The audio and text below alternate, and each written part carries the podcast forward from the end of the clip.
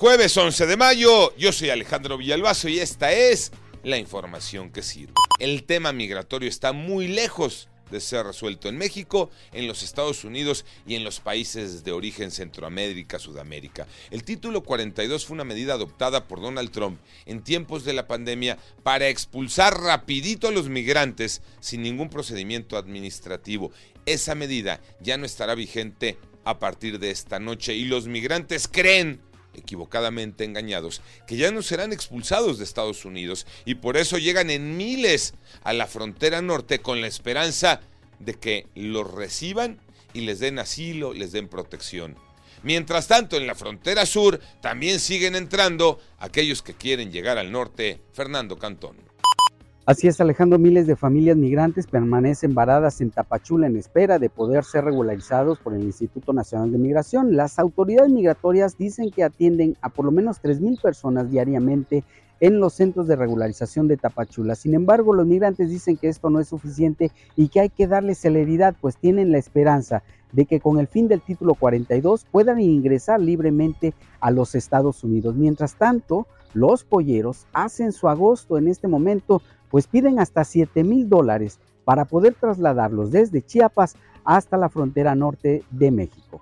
Reviven la investigación en contra de Hugo López Gatel. ¿De qué se trata, Iñaki Manero? Gracias, Alex. Se trata de una acusación en contra del subsecretario de Salud que por cierto también es el vocero del gobierno federal para todo lo que tenga que ver con la pandemia por COVID-19. Y ahí está el detalle, como decía el clásico. Resulta que un juez federal dio la orden para que la Fiscalía General de la República investigue a López Gatel tras la denuncia de su presunta falta de deber, cuidado, negligencia y el debido ejercicio de su función pública durante la pandemia. Lo que de acuerdo con esta acusación provocó la muerte de Felipe del Carmen Jiménez Pérez. Esta información la dio a conocer el abogado Javier Coello Trejo, por lo que la Fiscalía General de la República deberá seguir investigando. La liguilla del fútbol mexicano, los americanistas más insoportables que nunca, ¿verdad, Tocayo Cervantes?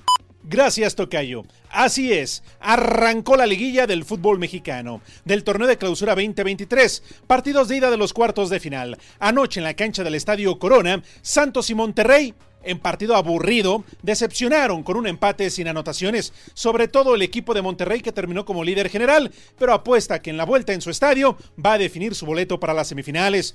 Mientras que en el estadio Alfonso Lastras, América sí se comportó como un equipo grande tras vencer al Atlético de San Luis 3 por 1 y prácticamente sentenciar esta serie. Para este jueves el clásico tapatío, el Atlas recibe en el Jalisco a las Chivas y en el Volcán en la cancha del estadio universitario el cuadro de los Tigres jugará frente a los Diablos Rojos del Toluca. Yo soy Alejandro Villalbazo, nos escuchamos como todos los días de 6 a 10 de la mañana, 88.9 y en digital a través de iHeartRadio. Pásenla bien, muy bien, donde quiera que estén.